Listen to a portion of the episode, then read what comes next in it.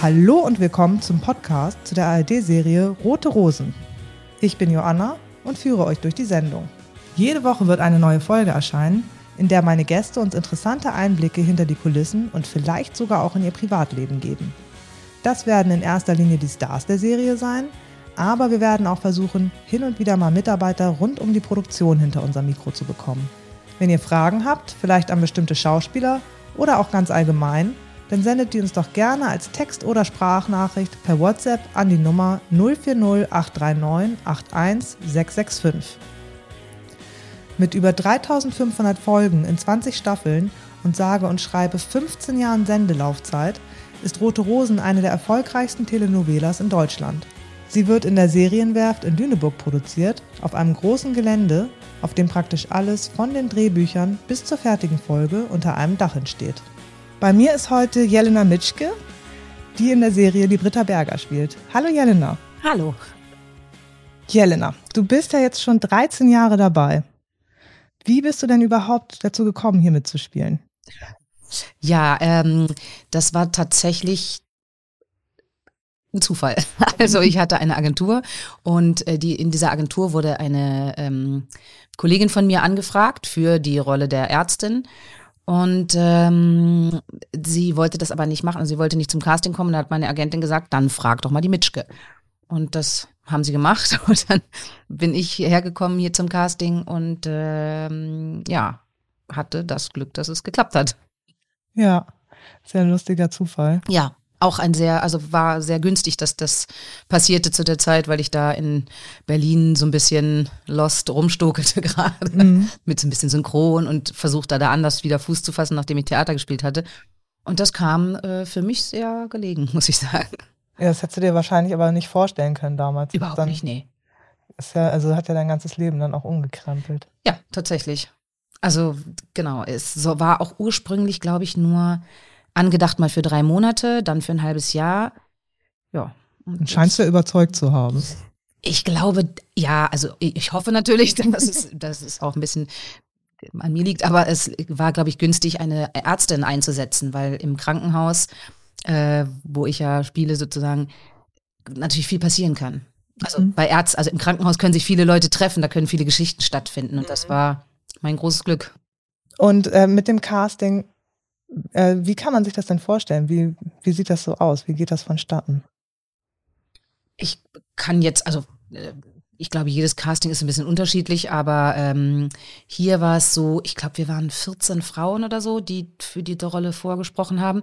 Und auch da hatte ich wieder das große Glück, äh, ich habe es schon ein paar Mal erzählt, Maria Fuchs war schon die Rolle, äh, die die Rolle der Carla Saravakos spielt, seit 14 Jahren, glaube ich, oder 15. Ähm, und äh, sie war schon hier und wir hatten uns einmal über eine gemeinsame Freundin vorher getroffen. Und äh, dann war Maria so freundlich, so zu tun, als würden wir uns schon sehr, sehr lange kennen. Und hat gesagt, oh, da kommt meine Freundin und die müsst ihr euch ganz besonders gut angucken. Und ich habe mal gesagt, Maria, du weißt doch gar nicht, wie ich spiele. Nachher bin ich so ein Vollklaus. Und dann hast du gesagt, sie kann das. Und äh, nein, es war ähm, ganz süß von ihr, wie sie sich da ins Zeug gelegt hat. Und ich glaube, dass mir das einen Vorteil verschafft hat, jetzt bei dem Casting, dass sie dann gesagt haben, komm, wir machen noch eine Aufnahme und so. Ja, und dann Ja, ihr, es tatsächlich geklappt. ihr spielt ja auch Freundin in der Serie. Genau. Aber wir kannten uns eben vorher wirklich, also Ja. hatten uns einmal gesehen und äh, Ja, die Produktion denkt dann wahrscheinlich, das ist von Vorteil, weil die wissen dann schon, das funktioniert zwischen euch. ja, vielleicht. Vielleicht, ja. Ja, du hast es ja eben schon einmal erzählt, äh, du spielst im Krankenhaus, die Krankenhausleitung. Inzwischen ja. Ich bin aufgestiegen. Ja, erzähl doch mal kurz über deine Rolle. Also, oh Gott, jetzt muss ich mich aber zusammenreißen, weil ich die anfänge. Genau, Britta Berger kam hierher als Assistenzärztin mit hm, Ende 20, glaube ich. Ich war schon ein bisschen älter, aber ich durfte netterweise ein bisschen jünger spielen. Und ähm, ich sag's mal gleich, hier liegt mein Telefon neben mir und deswegen klingelt's manchmal, weil äh, meine Tochter gerade in der Schule ist und man weiß ja nie, äh, ob da nicht vielleicht ein Anruf kommt. Ich bin quasi abrufbereit. So, damit haben wir jetzt auch das ständige Dingeln erklärt. Ähm, genau, da kam Britta Berger äh, hier nach Lüneburg, um hier ihre Assistenzarztstelle zu machen, zu, auszuüben. Zu, ja. Mhm. Falls das nicht stimmt, liebe Zuschauer, und ihr es besser wisst, dann korrigiert mich bitte, aber ich glaube, so war es damals. Und ich glaube, sie kam aus Oldenburg hierher, ja. Und seitdem, genau, ist sie hier an der Klinik, hat auch schon Höhen und Tiefen durchlebt und dann ihren damaligen Mann Ben Berger kennengelernt. Genau, ursprünglich kam ich nämlich als Britta Thies hierher. Britta Antonia Thies fällt mir gerade ein, genau. Oh. Britta Antonia Thies heiße ich eigentlich, also heißt die Rolle eigentlich. Und ähm, inzwischen dann Britta Antonia Berger. Das Antonia ist richtig unter den Tisch gefallen ja. die letzten Jahre. Ja. Wollte ich auch gerade sagen. Ich glaube, dass es äh, der aktuelle Lebenspartner von Britta nicht mal weiß. Das hm, müssen wir nachholen. Gut, wir noch mal einbauen. Dann hat sie genau Ben Berger kennengelernt, äh, beziehungsweise die beiden kannten sich schon, waren auch schon mal verheiratet als Teenies, also ne, als Twen, wie heißt das, wenn man nicht mehr Teenie ist? Twen? Twins? Twins? Nee, Twins, Twins, Gott sei Dank nicht. also Anfang 20 hatten die sich irgendwie äh, kennengelernt und in Las Vegas geheiratet und alles war ganz wild und danach ging das in die Brüche, eben weil sie so jung waren und sich die Wege dann getrennt haben. Und kurz bevor Britta hier einen Oberarzt geheiratet hat, ist Ben wieder aufgetaucht, weil er gesagt hat, wir sind noch nicht mal richtig geschieden. Das stellte sich dann raus. Und ähm, dann haben sich die beiden neu verliebt und äh, der Assistenzarzt ist alleine seiner Wege gegangen. oder Oberarzt, ich weiß gar nicht mehr, was er war. Und ähm, Britta und Ben, äh, genau, sind wieder zusammengekommen und haben auch wieder geheiratet und ein Kind bekommen, Lilly Berger. Ja, und dann ging diese Ehe auch irgendwann in die Brüche, auch nochmal nach einer Fehlgeburt, die sie ja, gemeinsam, also die sie hatten. Und ja, wie ging es dann weiter? Ach so, dann hatte Britta bestimmt nochmal den einen oder anderen Partner, ja. auch sehr nette Spielpartner. Und dann ist es jetzt soweit, dass sie A, Klinikchefin geworden ist und B, ihren jetzigen Verlobten und zukünftigen Ehemann, wie heißt er doch glatt? Althaus. Althaus kennengelernt hat. Wie heißt er doch glatt, sollten wir vielleicht rausschneiden. Nein, Henrik Althaus kennengelernt hat, äh, gespielt von Jerry Quateng, ein sehr netter, wunderbarer Spielkollege. Ja, und ihr habt euch jetzt verlobt? Genau. Und ja, das ähm, habe ich mich nämlich auch gefragt, inwieweit überhaupt langfristig die Geschichten geplant sind und inwieweit ihr als Schauspieler davon wisst. Ich glaube, oh Gott, da will ich jetzt nichts Falsches sagen. Ihr werdet bestimmt die Autoren irgendwann hier nochmal vor, vor dem Mikro haben, die das noch viel besser sagen können. Ja. Ähm, die Staffel ist natürlich im Groben geplant. Mhm. Also auch schon zu Beginn der Staffel ist der grobe Verlauf der Staffel geplant, soweit ich das beurteilen kann. Aber Nichtsdestotrotz heißt es nicht, dass sich Geschichten innerhalb dann nicht doch nochmal verändern können, weil man merkt, das funktioniert nicht so gut oder etwas anderes funktioniert besser oder die, ja, Ah, genau. Und wir, also in meinem Fach, das ich da habe, liegen jetzt ungefähr drei zukünftige Textbücher, die ich alle schon lesen könnte, wenn ich das wollte. Ähm, ich glaube nicht zwingend, dass, also ich persönlich glaube für meinen, meinen Beruf, das sehen sicherlich andere anders, dass, ich glaube nicht, dass es wichtig ist zu wissen, wie die Geschichte weitergeht, weil ich in meinem privaten Leben ja auch nicht weiß, wie es weitergeht. Mhm. Und ich glaube nicht, dass es unbedingt hilfreich ist zu wissen, wohin geht diese Geschichte der Britta oder wie verhält die sich gegenüber ihrem Verlobten oder was passiert da noch, mhm. weil man das dann vielleicht schon mit vorausspielt. Und das, genau, wüsste ich persönlich ja von meinem Leben auch nicht. Ich kann ja mein Leben auch nicht vorweg bestimmen, sozusagen, mhm. oder nur bedingt. Deswegen mache ich das immer gar nicht. Ich konzentriere mich immer auf das, was jetzt gerade läuft und lese dann die nächste Woche aber man könnte, ich könnte jetzt zu den Autoren gehen und fragen, sag mal, wie verläuft eigentlich diese Staffel? Was ist, was habt ihr geplant für diese Staffel für, für unsere Figuren? Mhm. So, das, das könnten sie mir schon grob sagen. Und Einfluss nehmen könntest du das auch? Ich glaube, nee, nicht, also jetzt nicht mehr so, so auf, gezielt auf diese Staffel, dass ich dann sage, aber wir können auf gar keinen Fall heiraten, ich möchte das nicht mhm. aus blabla Gründen. Ich glaube nicht, dass darauf Rücksicht genommen werden würde schon gar nicht, wenn die Geschichte gut funktioniert. Mhm. Dann gibt es keinen Grund. Also dann, mhm. ja. Weiß ich nicht, habe ich tatsächlich auch noch nicht probiert. Einfluss zu nehmen irgendwie. Kannst du ja mal machen und mir ja, dann genau. erzählen, ob das geklappt hat oder nicht. Ja, genau. Ich hätte dann, äh, klar, hätte man vielleicht mal Lust, was, was anderes zu machen oder, oder ja, hätte Ideen tatsächlich, ja, müsste es solche Besprechungen natürlich dann weit im Voraus gehen, geben, ne, damit sie sich darauf, ein, darauf einstellen können und auch dazu was sagen können, ob sie die Idee überhaupt gut finden oder nicht. Mhm. Ja, nochmal äh, zurück zu der Rolle der Britta Berger. Mhm. Äh, inwieweit habt ihr denn da so Gemeinsamkeiten, du jetzt persönlich und Britta? Und wo geht ihr auseinander? Naja, inzwischen haben wir sicherlich mehr Gemeinsamkeiten als ursprünglich geplant, weil die Rolle ja geschrieben war. Da wusste man eben noch nicht, wer es spielt. Und natürlich in diesen 13 Jahren eignet man sich nicht was von der Rolle an, sondern gibt der Rolle was von einem selbst mhm. zum Teil. Und ja, wie soll ich das, wie soll ich das beschreiben, ohne dass es unprofessionell klingt? man versucht ihr natürlich ein bisschen, also hm, Sympathie zu geben, wenn man, also ich kann nur von mir sprechen, wenn mir etwas vielleicht nicht so gut gefällt in der Geschichte, dann muss es entweder sehr, sehr gut schlecht geschrieben sein. Also mhm. quasi muss, muss es sehr, sehr nachvollziehbar sein, warum sie jetzt so blöd, für mein, für mein Empfinden blöd handelt. Und wenn es das nicht ist, dann muss, ist es, finde ich, meine Aufgabe, den Weg zu bauen zwischen dem Geschriebenen und dem, was dann gespielt wird, warum sie jetzt vielleicht auf für viele Menschen nicht nachvollziehbare Art und Weise reagiert, was sie dazu treibt. Damit der Zuschauer, weil, weil ich glaube, dass, dass Britta Berger grundsätzlich definitiv eine Sympathiefigur sein soll, die die Leute gerne begleiten. Und wenn sie dann irgendwie komische Aussetzer hat, dann kann man eine Figur schnell beschädigen. Mhm. So, und die Zuschauer sagen, warum ist denn die jetzt so bescheuert? Und das darf es geben, finde ich, über, eine gewisse, über einen gewissen Zeitraum, aber es muss eben eine Erklärung dafür geben. Es kann nicht einfach so ein Charakter sich plötzlich ändern. Und das, da ich bin, glaube ich, ein bisschen abgewichen von deiner ursprünglichen Frage. Nee, aber das ist, so. ist ja schon sehr interessant. Und ich glaube, das ist eben mit unserer Aufgabe da, darauf zu achten, dass wir die Figuren, Figuren beschützen, weil wir sie eben seit so langer Zeit kennen und die Autoren ja, die jetzt gerade die Dialoge auch schreiben, die wechseln sich ab und da sind welche, schreiben welche aus München, die gar nicht vor Ort sind und vielleicht gar nicht die letzten Folgen verfolgt haben oder gesehen haben oder wie sich der Charakter jetzt verändert hat, sondern dann nur so eine Überschrift einer Szene bekommen und dazu einen Dialog formen sollen und man liest den dann als Schauspieler und denkt, aber so würde die Britta jetzt überhaupt nicht sprechen. Das wäre, es wäre jetzt sehr, sehr komisch, wenn sie plötzlich solche Worte benutzen würde. Und dann, genau, versuche ich so ein bisschen, das eben nach meinem Gutdünken und an der Geschichte trotzdem dranbleiben zu verändern.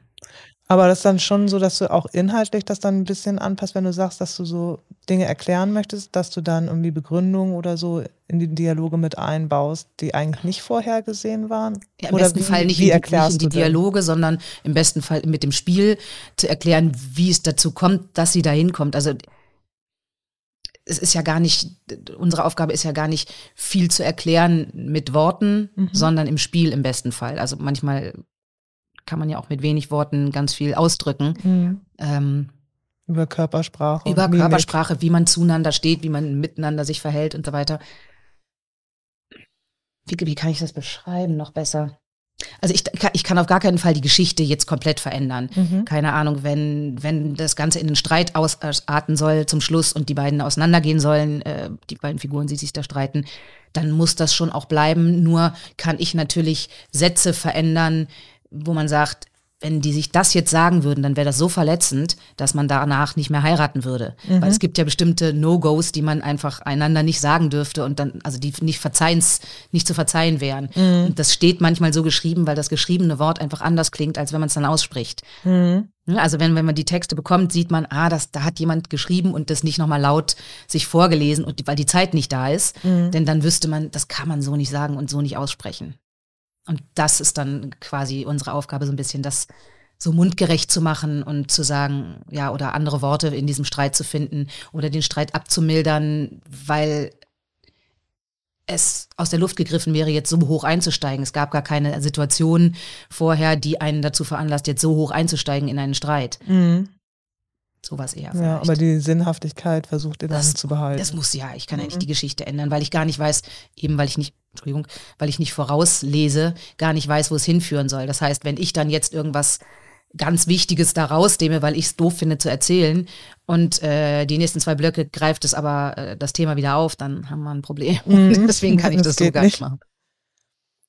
Und ja, du hast ja eben schon gesagt, dass man eher der Rolle Eigenarten von sich persönlich gibt mhm. als andersrum.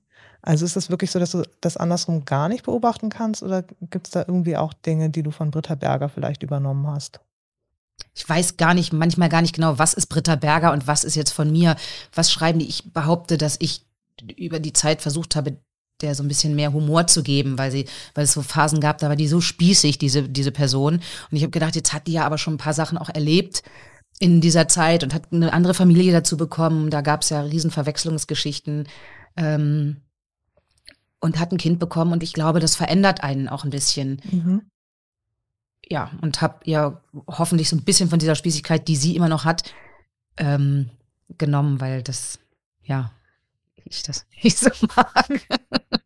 ähm, also zum Beispiel, ja, es ist wirklich witzig, dass du es fragst. Ich glaube auch zum Beispiel, so wie sie mit ihrem Kind umgeht, das würde mir so nicht einfallen.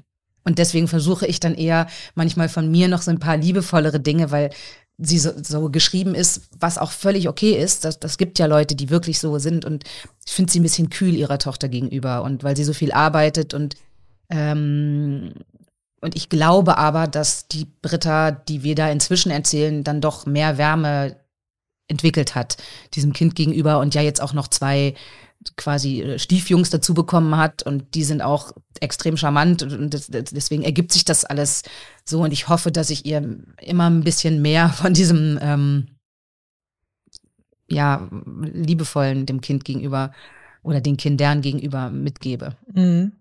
Ja, was ich bei Britta zum Beispiel auch interessant finde, sind so ja etwas ähm, unkonservative Erziehungsansätze, also wie zum Beispiel vor einiger Zeit der Yes-Abend.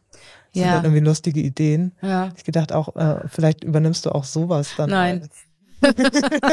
Ganz schlechte Idee. Ja, nee, also ja, das sind dann, das sind dann so Ausdrücke, die ich zum Beispiel nie benutzen würde. Ich, also, dass man sowas überhaupt so braucht. Ja. Ähm, das entsteht ja nur, weil jemand so ist, wie eben Britta ist. Mhm. Und ich, ähm, also ich, Jelena, bin, kann das eben so überhaupt nicht, hab das so zu Hause nicht. Ja.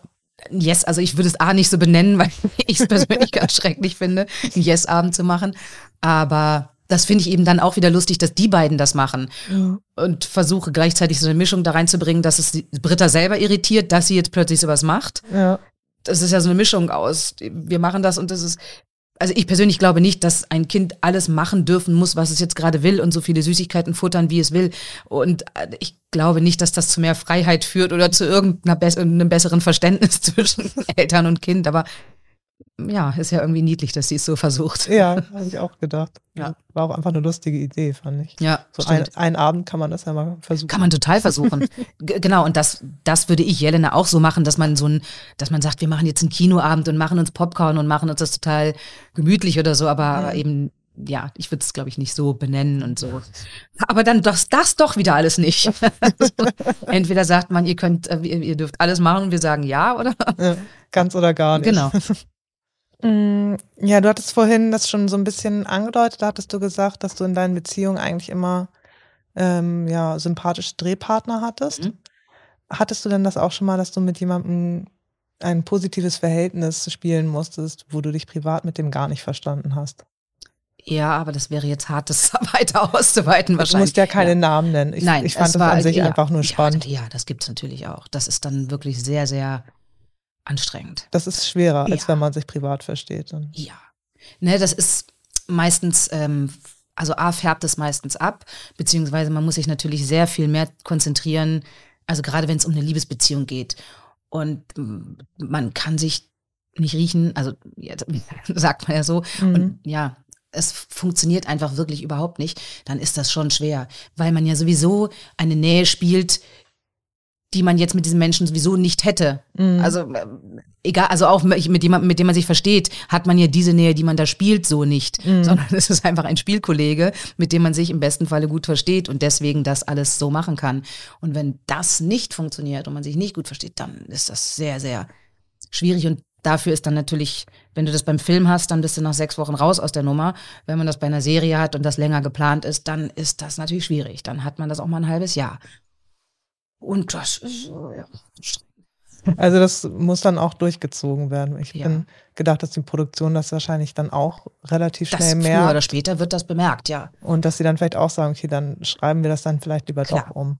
Sowas hat es gegeben schon. Also mhm. jetzt nicht also speziell bei mir, aber sowas hat es insgesamt auch schon gegeben, ja, natürlich. Mhm. Ja. Und ähm, wie ist das privat hier bei euch im Team? Gibt es da viele Freundschaften zwischen den Schauspielern und vielleicht auch Liebesbeziehungen? Na, das hat es auch über die Jahre alles schon gegeben, ja. Also ich habe meinen Mann ja auch hier am Set kennengelernt, er ist aber allerdings kein Schauspieler. Ähm, gar nicht nur mit den Schauspielern, sondern das gesamte Team. Mhm. Also ähm, hat eine Liebesbeziehung miteinander. Nein, so weiß nicht. Sondern, Spannend. Ja, genau.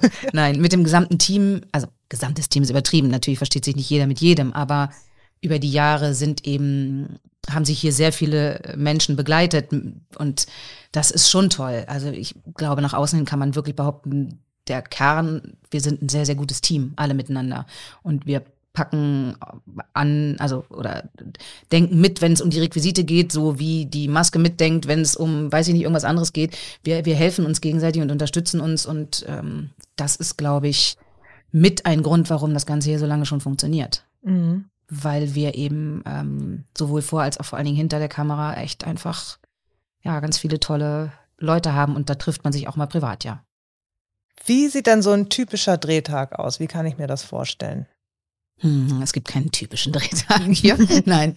Äh, ja, grundsätzlich ist es so, man, man kommt hier an, die, diejenigen, die in Lüneburg direkt wohnen, werden abgeholt von einem Fahrer.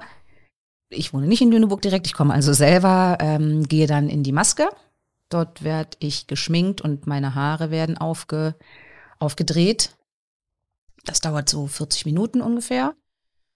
Mit Frisur machen und allem drum und dran. Dann gehe ich in meine Garderobe. Ich habe eine eigene Garderobe äh, hier, wo dann inzwischen seit Corona hängen da die, ähm, die Kleidungsstücke vor für die gesamte Woche sozusagen. Und dann gucke ich auf den Plan, was die Szene, was ich in der Szene trage, welcher Drehtag, also Spieltag das ist sozusagen und was Britta da trägt. Und dann ziehe ich mich um. Und dann mein persönlicher Drehtag sieht dann so aus, dass ich gucke, was ich gleich sage, weil ich das vorher meistens noch nicht gemacht habe. Noch gar nicht. Mm, doch, doch, äh, ich, oft ist es so, dass ich am Sonntag mir das Drehbuch für die nächste Woche durchlese, um zu wissen, wie ist der Bogen, was passiert. Und äh, wenn ich jetzt zehn Szenen an einem Tag drehen muss, dann habe ich das auf jeden Fall am Abend mir schon mal angeguckt. Aber wenn es vier sind und da sind zwei erst und dann habe ich eine kleine Pause und dann sind nochmal zwei, dann gucke ich mir das vorher nicht an. Dann mache ich das inzwischen nach so vielen Jahren geht das Gott sei Dank schnell. Und dann gucke ich mir das an, was ich da sagen muss und wie ich es sagen wollen würde, wenn das so anders ist. Und genau, und dann gehe ich zum Set und drehe, je nachdem wie viel. Und am liebsten mag ich es tatsächlich, wenn ich so acht Szenen hintereinander habe oder so. Das finde ich großartig. Dann hat man das selbst in der Hand, wie schnell man ist, zusammen mit dem Spielpartner natürlich und den Regisseuren und so. Also nicht, man ist natürlich, ähm, ist das eine Teamarbeit trotzdem, aber man muss nicht warten darauf, oh, warum ist jetzt Hängzeit oder hör, was Vorlauf, wieso muss ich schon wieder dran sein oder so, sondern man hat es, man ist eben selber die ganze Zeit dabei und weiß, jetzt kommt das, jetzt kommt das, aha, das habe ich schon geschafft und kann das so schön abhaken. Und ähm, ja, hat, hat das so kompakt aneinander. Denn wenn das nicht so ist, dann komme ich her für zwei Szenen, dann ist vielleicht, ähm, habe ich irgendwie zwei Stunden frei, dann ist es so, dass ich meine Tochter von der Schule abhole oft, sie nach Hause bringe zur, zur Oma ähm, oder sie mit hierher bringe und dann weiterdrehe. Oder ja, zwischendurch einkaufe, was man eben so machen muss am Tag. Denn und dann darauf warte, dass, dass ich angerufen werde, oh, wir haben, du musst eher wieder da sein, wir sind ein bisschen am Vorlauf. Oder ja, und dann bis, ist so ein Drehtag im, das klingt jetzt, soll gar nicht so negativ klingen, aber im schlechtesten Fall um 18.30 Uhr erst zu Ende. Und ähm, genau, im frühesten Falle ist man hier, ich glaube, manche sogar schon, wenn die abgeholt werden. Ich glaube, die werden schon so um 6.40 Uhr abgeholt oder so. Äh, ich zum Glück nicht. Aber äh, also ein Drehtag beginnt um 8.30 Uhr und für uns mit Maske natürlich eine Stunde früher so ungefähr und ähm, endet um 18.30 Uhr. Aber nicht jeder ist jeden Tag den ganzen Tag dran sondern eben entweder mit diesen Unterbrechungen oder manchmal hat man auch einen Tag nur eine Szene oder gar keine, wenn es richtig gut läuft. Ja. Und kommt es auch mal vor, dass nach 18.30 Uhr noch gedreht wird, wenn ihr irgendwie Außenszenen in der Dunkelheit drehen ja, wollt? Das kommt, aber dann ist natürlich die Zeit, also dann sind die Zeiten verschoben. Dann kann es manchmal blöd laufen, dass man schon das erste Bild drin hatte, also schon früh da sein musste. Das machen wir immer im Winter dann, ne? Die, mhm. die ähm, vertauschten Drehzeiten, damit die Nachtdrehs, damit man dann auch wirklich es dunkel hat. Und dann ist man manchmal, also ich glaube, richtige Nachtdrehs haben wir, kannst du an einer Hand abzählen, das ist wirklich selten. Weil das ja hinkommen muss, dass die, das, das, die ganze Zeit vom Team verschiebt sich dann ja auch. Mhm. Aber dass wir so mal bis acht drehen oder so, das, das kommt schon im Winter vor. Und dann ist es natürlich ein langer Tag. Trotzdem hat man Pausen, also wir Schauspieler und das andere Team, was dann draußen dreht, fängt später an, sodass die Stunden ein, die Arbeitsstunden eingehalten werden. Also mhm. darauf wird schon geachtet. Aber muss dann ja schon im Tageslauf, Ablauf generell ein bisschen flexibel sein. Es ist nicht jetzt wie der typische 9-to-5-Bürojob. So gar nicht, leider. Also was heißt leider? Nein, das ist, das war ja klar bei dem Beruf, dass das nicht so sein wird. Wir haben einen unfassbar guten Disponenten, der äh, wirklich sehr, sehr viele Blumensträuße, Weinflaschen und sonst was verdient hat, weil er jetzt gerade während Corona einen unfassbaren Job macht. Ich möchte nicht eine Sekunde mit ihm tauschen. Er sitzt vor vier äh, so, so äh, Monitoren und versucht uns irgendwie unter einen Hut zu bringen und Schauspieler, wer wann in welchem Team sein kann. Dann fällt der noch aus, dann kommt das noch dazwischen. Und das ist schon ähm, wahnsinnig. Das bedeutet für uns Schauspieler, aber auch normalerweise wenn alle gesund sind, kein Corona ist und sonst was, bekommen wir Donnerstag einen Plan, wie die nächste Woche für uns aussieht. Und an diesem Donnerstagabend passiert nichts mehr. Am Freitag können wir dann vielleicht noch bei irgendeinem Arzt anrufen oder irgendeinen Termin machen für die nächste Woche und hoffen, dass wir den wahrnehmen können, weil die Zeiten so hinkommen. Mhm. Jetzt während Corona ist das gerade auch relativ hinfällig, weil ähm, genau, ich hätte zum Beispiel morgen zufällig einen Tag frei gehabt und jetzt ist ganz klar, das funktioniert nicht, weil noch, weil es noch Ausfälle gibt und ja, eben unser Disponent ähm, das alles nochmal umschieben muss und dadurch muss man dann eben morgen doch arbeiten. Dann mhm. kann ich nicht sagen, aber ich habe doch da einen Zahnarzttermin, dann sagt er, ja, den musst du leider absagen, weil ich weiß nie, was ich hier noch machen soll. Ich kann auf und abspringen, ich krieg dich da nicht rausgehalten. So. Und äh, eben hattest du ja erzählt, du findest das besonders gut, wenn ihr mal so 18 hintereinander habt. Mhm. Die sind ja aber dann wahrscheinlich nicht in der Geschichte chronologisch. Nee. Bringt dich das dann nicht total durcheinander? Oder verstehst du die Geschichte dann im, im Endeffekt überhaupt noch? Weißt du, was du da was eigentlich drehst? ähm, also wenn man jetzt so eine ganz, ganz volle Woche hat, ich, ich sag mal, das höchste der Gefühle, was ich hier in einer Woche gedreht habe, waren 45 Szenen. Das war extrem absurd, weil es auch, das war unsere Doppelhochzeitswoche, das haben mhm. wir hier erzählt. Und äh, da war die Britta noch hochschwanger und da wurde auch noch irgendwas mit der Schwangerschaft erzählt das war wirklich so, dass man gedacht hat, eigentlich könnte ich jetzt hier wohnen, weil das, also das war absurd. Da war ich jeden Morgen hier und jeden bis jeden Abend mit den Kollegen, die da auch so viele Szenen hatten. Da weißt du irgendwann nicht mehr, was du erzählst. Ist mhm. dann aber auch egal, weil die Szenen ähneln sich dann so ein bisschen, also mhm. blöd gesagt. Aber ähm, ansonsten habe ich ja mein, mein Drehbuch und kann ja noch mal ganz kurz gucken, warte mal, was ist noch mal vor dieser Szene passiert? Ach ja, da komme ich, da war ich da und da und hatte diesen Streit mit dem und dem und weiß dann also, woher ich komme und was meine nächste Szene ist. Das kann ich ja schnell überprüfen. Mhm. Dadurch weiß man eigentlich schon genau, was man da erzählt. Ich, also so mache ich, habe mein, mein gesamtes Drehbuch, ich habe das mir nicht sortiert in die Tage oder so, damit ich immer gucken kann, wirklich, was ist davor passiert und was passiert danach. Manche teilen sich das eher in Drehtage auf, dass sie sagen, ich packe alle meine acht Szenen für heute so zusammen, dass ich sie hintereinander habe. Und das mache ich nicht, weil dann habe ich die Kontrolle nicht mehr darüber, was, was vorher war oder so. Mhm. Und du pendelst jeden Tag hierher? Nee, ich pendel nicht. Ich wohne auf dem Dorf. Hier, also bei Lüneburg. Ah, okay. Und bist dann für die, für die Serie auch hierher gezogen? Mhm. Genau, also das hat sich so eingeschlichen. Bin damals auch, wie eben viele Gäste hier, äh, habe ich in Berlin gewohnt und habe dann erstmal mir äh, bei einer Freundin in Hamburg gewohnt und bin dann täglich aus Hamburg hierher gependelt und am Wochenende nach Berlin gefahren.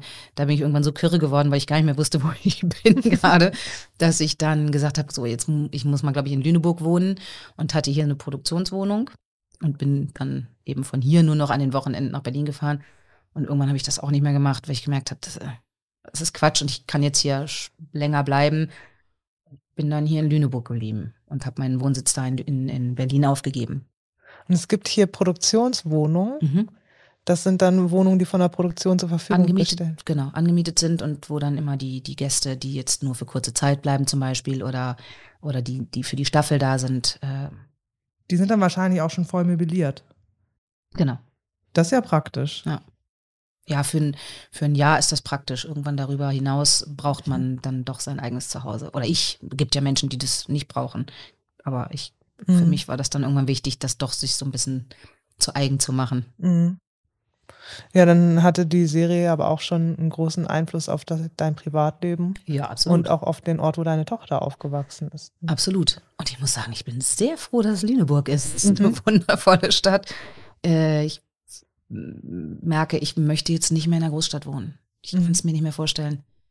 Ich habe das eine Zeit lang genossen und es ja, war schön. Ich fahre vielleicht auch gerne noch mal in die Großstadt, aber nee, also das auf dem Land zu sein, genieße ich schon wirklich sehr. Also kannst jetzt in Berlin keine Rollen mehr annehmen. Nein, genau. Zumindest keine Serienrollen. ich kann es mir nicht vorstellen, nee. Ja. Also ich kann mir überhaupt nicht vorstellen, nochmal so eine Serie, so eine Serie sowieso nicht nochmal. Das kann ich mir nicht vorstellen. Das ist hier tatsächlich eine Ausnahme gewesen. Ich hätte nie gedacht, dass ich so lange dort bleibe. Aber jetzt ist das natürlich absolut perfekt für mich, eben mit Kind und Familie.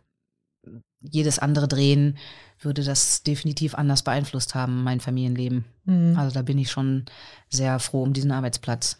Du hattest das ja vorhin schon mal gesagt mit dem, mit den Arztterminen, dass man die dann irgendwie schon ein bisschen einplanen kann. Wie läuft das denn mit der Urlaubsplanung?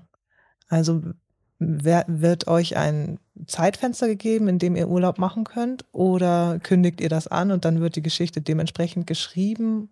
Oder wie muss ich mir das vorstellen? Weder noch.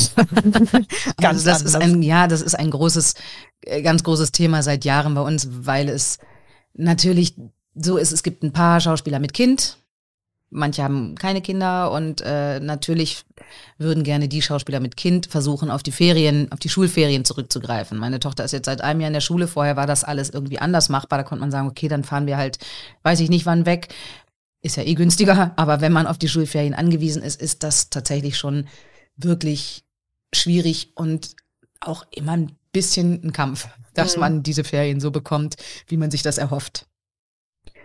Äh, ja. Also zum Beispiel, ich weiß gar nicht, ob ich das sagen darf, jetzt wird die Serie ein bisschen nach hinten raus verlängert, ähm, zeit, zeitlich einfach. Und das bedeutet, dass die gesamten Herbstferien wir jetzt drehen. Und mhm. vorher hat man gedacht, ah toll, genau in den Herbstferien ist eine Pause.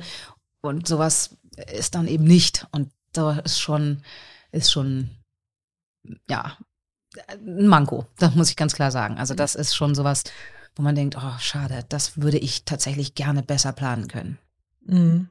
Und die Urlaubslänge, also ist es überhaupt möglich, dass ihr mal drei Wochen am Stück wegfahrt oder ist das viel das zu lang? ist sicherlich möglich, wenn man sich vielleicht auf so eine Auszeit auch einigt. Ne? Also wenn man sagt, ich, weil Urlaub kriegt man ja nicht unbedingt generiert, weil wir ja natürlich auch Urlaubstage über Osterferien oder so lassen müssen, wie jeder andere ja auch.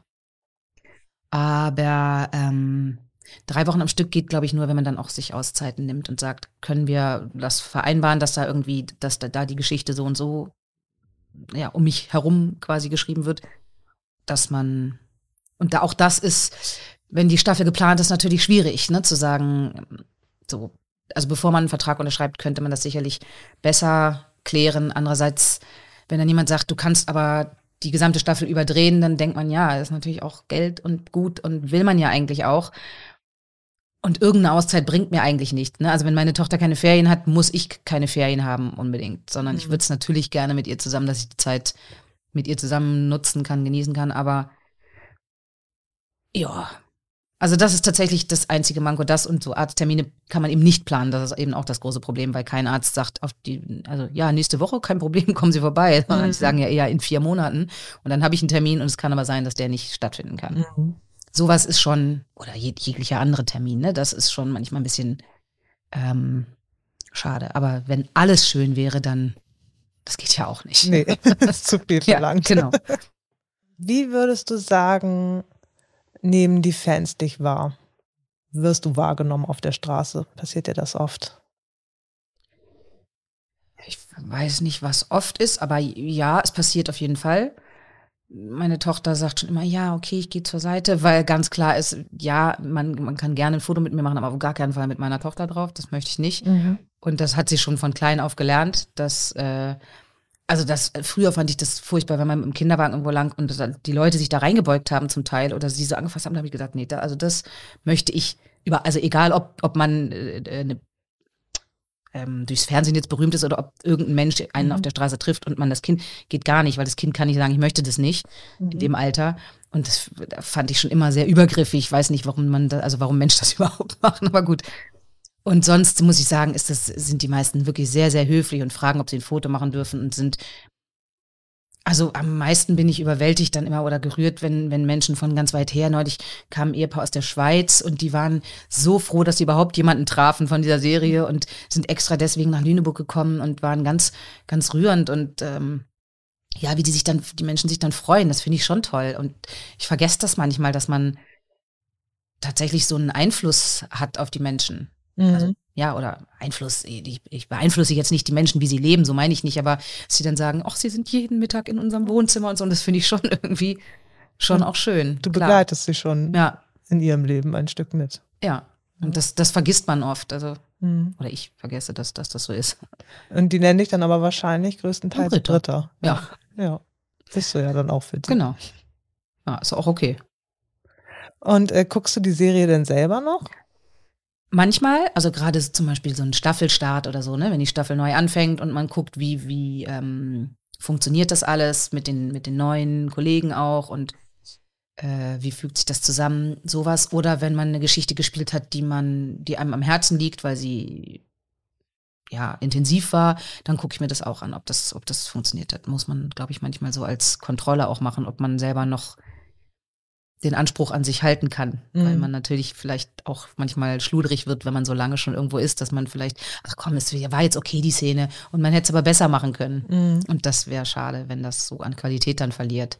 Für mich selber wäre das schade, sonst gibt's ja, gäbe es ja Regulative, die das auch sehen würden und sagen würden, du kannst doch mal ein bisschen mehr Mühe geben, aber Mhm. man hat ja schon auch einen Anspruch an sich selbst so. Und dein Umfeld, also Freunde, Familie, gucken die die Serie regelmäßig und geben dir dann Feedback? Ja, also meine Mutter guckt meine Mutter regelmäßig. Hätte sie sich selber nie träumen lassen, dass sie sowas macht, aber inzwischen kocht sie sich ihr Mittagessen und guckt tatsächlich dann Rote Rosen. Ähm, ja, die gibt mir Feedback. Also die sagt dann schon was dazu. Hm? Ja. Und die fragt dann vielleicht auch mal, wenn sie neugierig ist, wie es weitergeht. Ja, Holt sich Insider-Informationen. ja, also so involviert ist sie dann nicht. ich glaube, sie guckt das eher, weil sie mich dann ab und zu sieht vielleicht. Ähm, doch manchmal fragt sie fragt dann natürlich eher so, wie sind die Kollegen oder Mhm. ist der so, wie der das da spielt, sowas vielleicht. Ja. Und ähm, lustigerweise ja auch Freundinnen von meiner Mutter oder so, die das gucken, die sagen dann auch, frag doch mal die Jelena, wie das da jetzt weitergeht und so. Das, Ja. das merkt man schon, klar. ja, lustig. Ja. Und neulich hatte ich Klassentreffen. 25-jähriges Abitur, 15-jähriges. Das war natürlich 15-jähriges. Nein, 25-jähriges Abiturtreffen.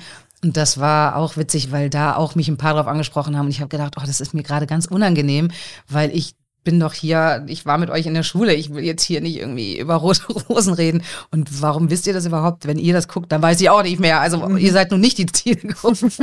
Aber es sind dann natürlich meistens irgendwelche äh, Schwiegermütter oder Tanten oder so, die das gesehen haben und gesagt haben, ach, kannst du nicht mal die Jelena fragen? Und es war dann auch, ähm, ja, war ja nicht, war nicht schlimm, aber da ist mir das zum Beispiel dann eher unangenehm und ich denke, ach, können wir über was anderes reden? Was macht ihr denn so? Ja, aber die finden es wahrscheinlich total lustig. So, Ja, ich das also genau, die nehmen das ja gar nicht wahr als, ja, die nehmen das ja nicht wahr als sowas, sondern sagen dann eher, na, Britta Berger.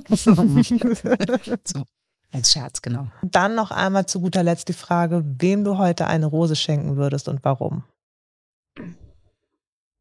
Schlimm, ne, so lange zu zögern.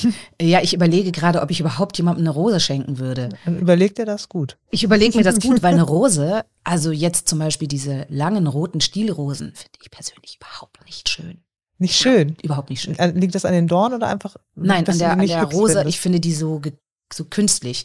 Ich habe Gott sei Dank, oder wir haben einen sehr, sehr schönen Garten, das ist wirklich toll und Mhm. großes Glück. Und da mag ich Rosen super gern, aber das sind dann eher so ein bisschen wildere Rosen oder rankendere Rosen.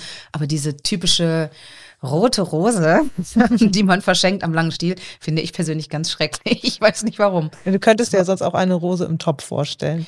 Ja, Wenn das sowas eher, so eine Rose im Vorstellung. Topf. Und wem würde ich die schenken? Hm. Und gerade heute, speziell heute, Ja, also wäre das für dich jetzt heute oder also es muss ja nicht, dass er die heute sich verdient hat aus irgendeinem Grund, Ah. aber dass dir das heute noch so im Kopf ist, dass du findest, dass der, also du hattest zum Beispiel gesagt, der Disponent. Ja. Dem würde ich keine Rose schenken. Ich glaube, also der würde sich vielleicht auch über eine Rose freuen, aber ähm, der Du- hat neulich eine Flasche Wein von mir bekommen. Ich Ja, glaube. Wein und Pralinen hast du vorhin Wein und. Pralinen, sowas. ähm, dass man sich daran anders laben kann. Eine Rose würde ich tatsächlich, glaube ich, jemandem schenken, von dem ich weiß, dass er einen Balkon oder einen Garten hat und mhm. mir am Herzen liegt und der sich da auch drüber freut. Ich, also ich muss es anders formulieren. Ich verschenke gerne Sachen an Menschen, die ich gerne mag, von denen ich glaube, dass sie den Menschen gut gefallen würden. Ich mache mir gerne Gedanken darüber, was dem Menschen speziell gefallen würde. Deswegen fällt mir die Antwort so schwer. Mhm. Weil eine Rose ist ja auch was, was jemandem gefallen muss, der es bekommt. Ja. Von daher. Genau. Das sollten Geschenke und an sich im besten ich, Fall immer sein. Ja, genau. Und an sich hat sowieso fast jeder jeden Tag eigentlich eine kleine Aufmerksamkeit verdient, finde ich. Ja, dann können wir das doch so stehen lassen. Dann bedanke ich mich ganz herzlich für das Gespräch. Ja, ich danke dir auch. Es war, ging ganz schnell rum die Zeit. Es hat mir viel Spaß gemacht. Wenn ihr jetzt neugierig geworden seid, dann guckt euch die Serie doch immer montags bis freitags ab 14.10 Uhr auf ARD an und ansonsten jederzeit über die ARD Mediathek. Eure Zuschauerfragen könnt ihr uns gerne als Sprach- oder Textnachricht per WhatsApp an die Nummer 040 839 81665 zusenden. Wenn euch der Podcast gefallen hat, dann abonniert ihn doch gerne und folgt den Roten Rosen auch auf Instagram, TikTok und Facebook. Die Links dazu und auch die Telefonnummer findet ihr nochmal in der Beschreibung. Dort findet ihr auch den Link zu dem Rote Rosen Hörbuch der Staffel 18. Zwei sind keine zu viel, das jetzt überall online erhältlich ist. Tschüss, bis zum nächsten Mal. Dieser Podcast wird produziert von Bildwerk Post Production im Auftrag von der Studio Hamburg Serienwerft GmbH.